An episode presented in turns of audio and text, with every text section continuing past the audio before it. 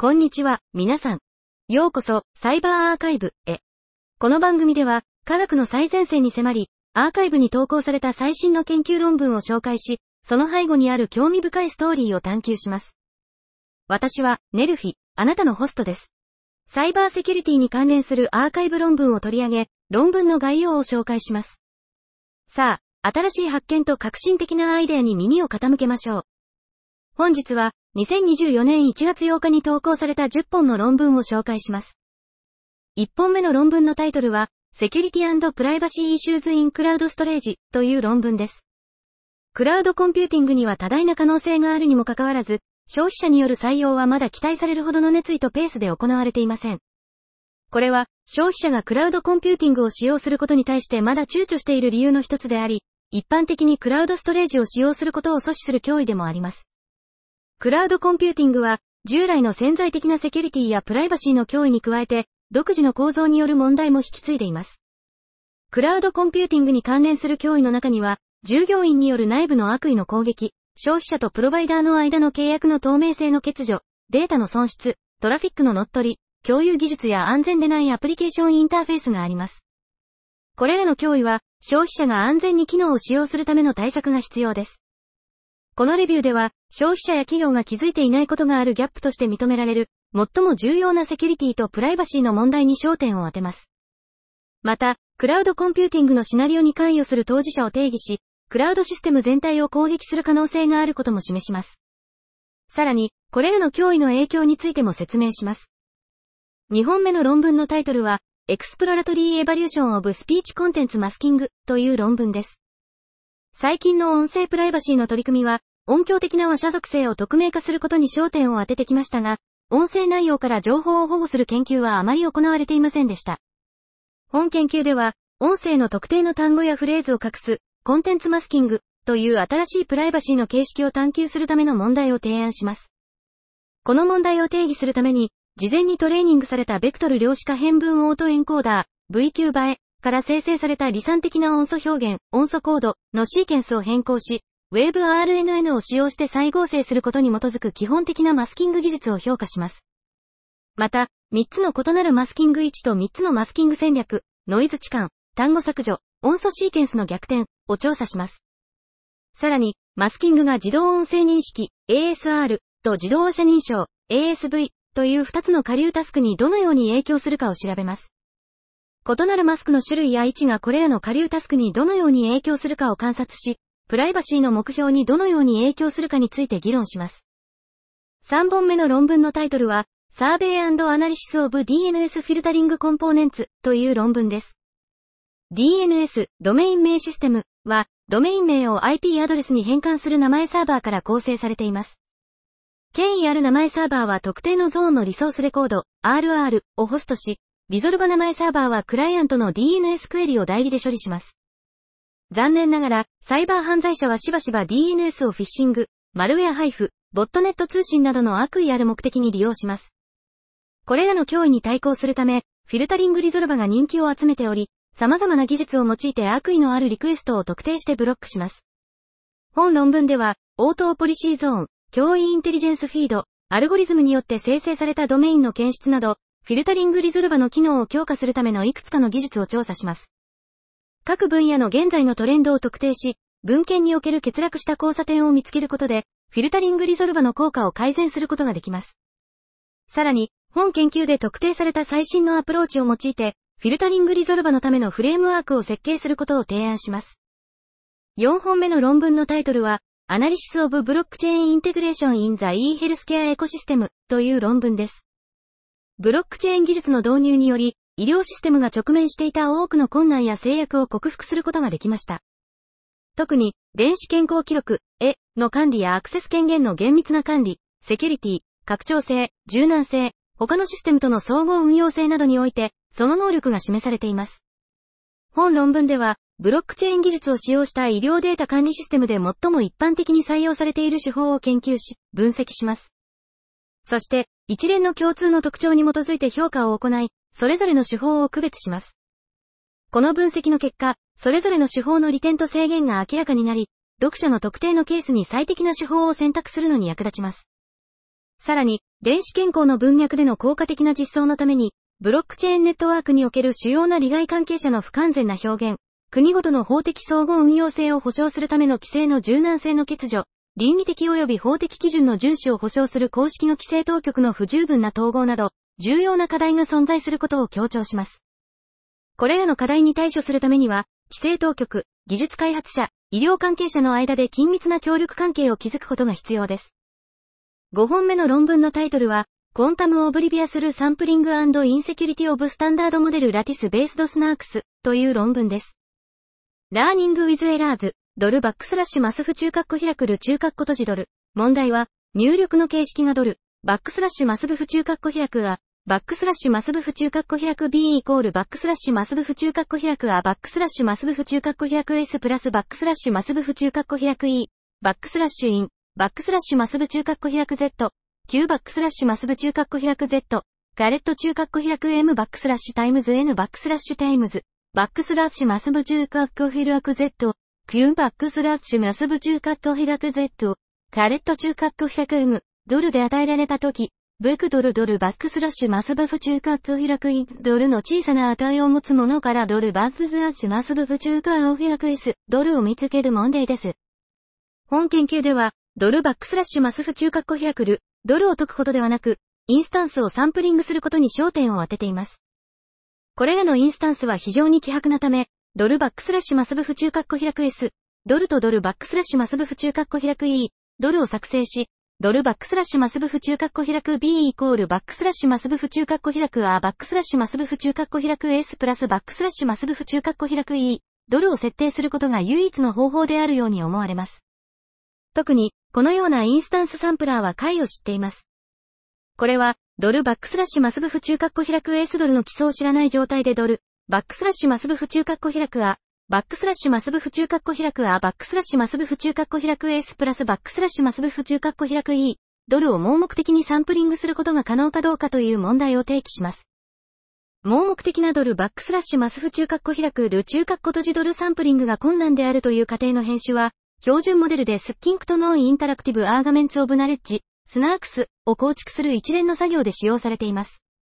この過程はドルバックスラッシュマスフ中括弧開くル、ドルに関連しているため、これらのスナークスは量子的代謝の存在下でも安全であると推測されています。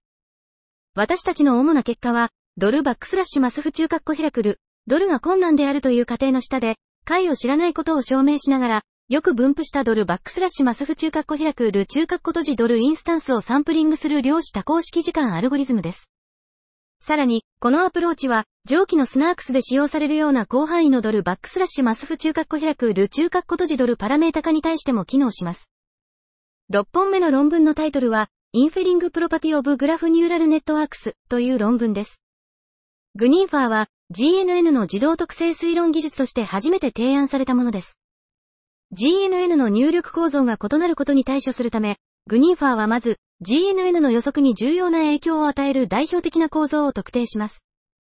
これらの構造を使用して、グニンファーは各構造と GNN のペアを等価な FNN に変換し、既存の特性推論技術を活用して、構造に特有の GNN の特性を効果的に捉えます。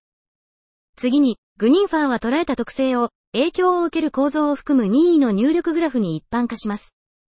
最後に、グニンファーは、学習されたモデル、決定義または線形回帰を使用して、完全な入力グラフから推論された特性と GNN の出力の偏差を推定し、推論された特性を入力と出力に制約づけることで、より強力な特性を得ます。実験の結果、グニンファーは、実世界の人気のある GNN の特性を推論するのに効果的であり、さらに、これらの推論された特性は GNN のバックドア攻撃に対して効果的な防御手段となります。具体的には、13の正しい特性のうち、グニンファーは8つの正しい特性を再発見し、残りの5つの特性を禁じする可能性のある正しい特性を発見しました。また、グニンファーによって推論された特性を使用して、GNN の最新のバックドア攻撃技術であるアグバに対する防御実験を行った結果、グニンファーの防御成功率は既存のベースラインよりも最大30倍高いことが示されました。7本目の論文のタイトルは、サイバーセキュリティインクリティカルインフラストラクチャーズ、A ポストコンタムクリプトグラフィーパースペクティブという論文です。工業環境の機械は、パフォーマンスを向上させるために数年前からインターネットに接続されてきました。しかし、これによりサイバー攻撃の標的となり、経済や社会に問題を引き起こす可能性があります。最近、工業環境へのサイバー攻撃が増加しています。さらに、OT、オペレーションテクノロジー、デバイス間の通信に暗号システムを実装することは、IT 環境よりも難しい課題です。なぜなら、OT は一般的に低い計算能力を持つレガシーな要素で構成されているためです。そのため、工業通信ネットワークに暗号システムを実装することは、通信の安全性と工業インフラの焼却の間のトレードオフを生じさせます。重要インフラ、CI とは、電気や水などの日常的な社会や経済の発展に必要な資源を提供する産業のことを指します。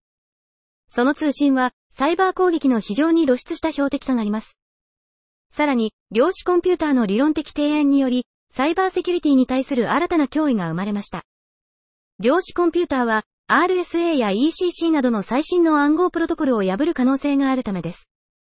機能する量子コンピューターを追求することは、多くのグローバルなエージェントが参加する技術的な競争につながりました。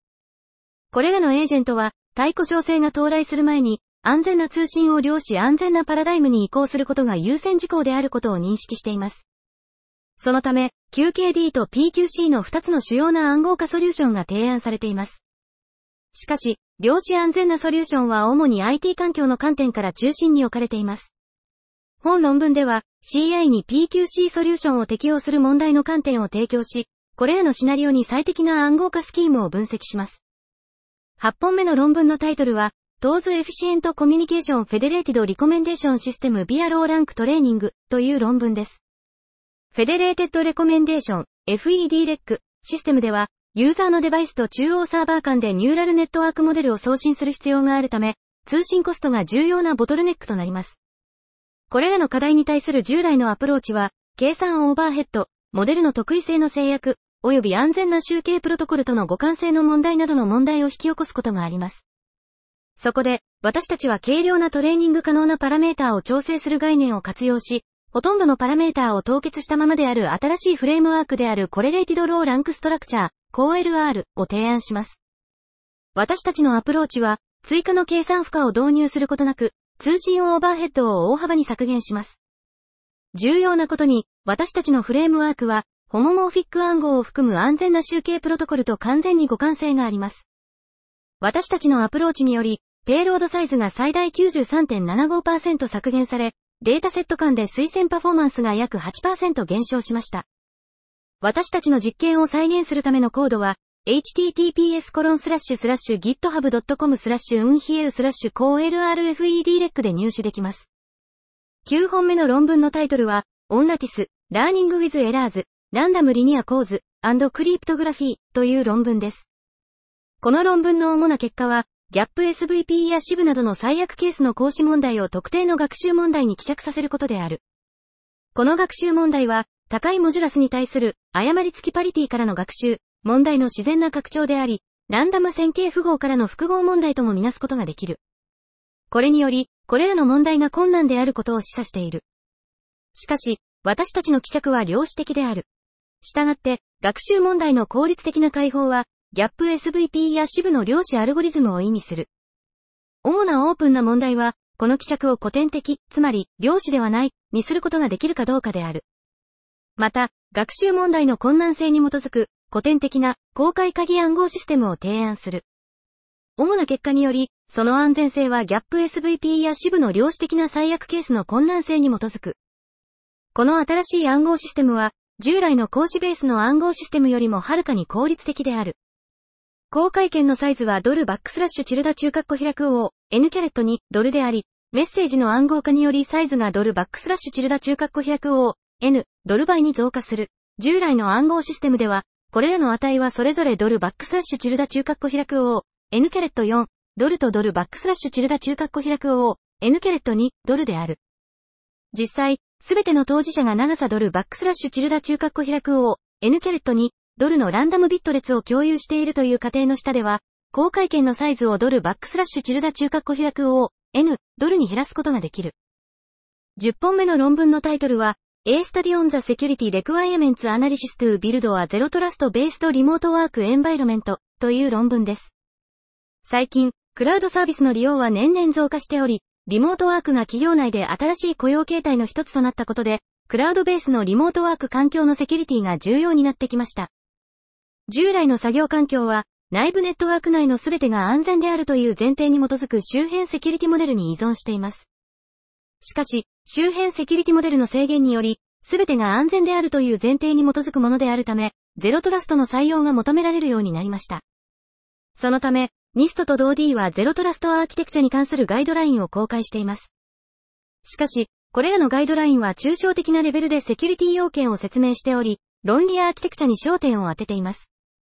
本論文では、 OpenStack クラウドの脅威モデリングを行い、NIST と DOD のガイドラインと比較してより詳細なセキュリティ要件を提案します。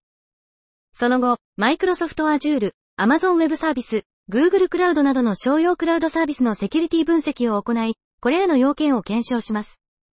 セキュリティ分析の結果、各クラウドサービスが満たしていないセキュリティ要件が特定され、潜在的な脅威にさらされる可能性が示唆されました。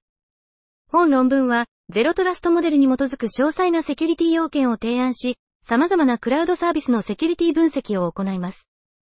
セキュリティ分析の結果、ゼロトラストを採用したクラウドサービスに対する潜在的な脅威と対策を提案し、安全なゼロトラストベースのリモートワーク環境の構築を支援することを目的としています。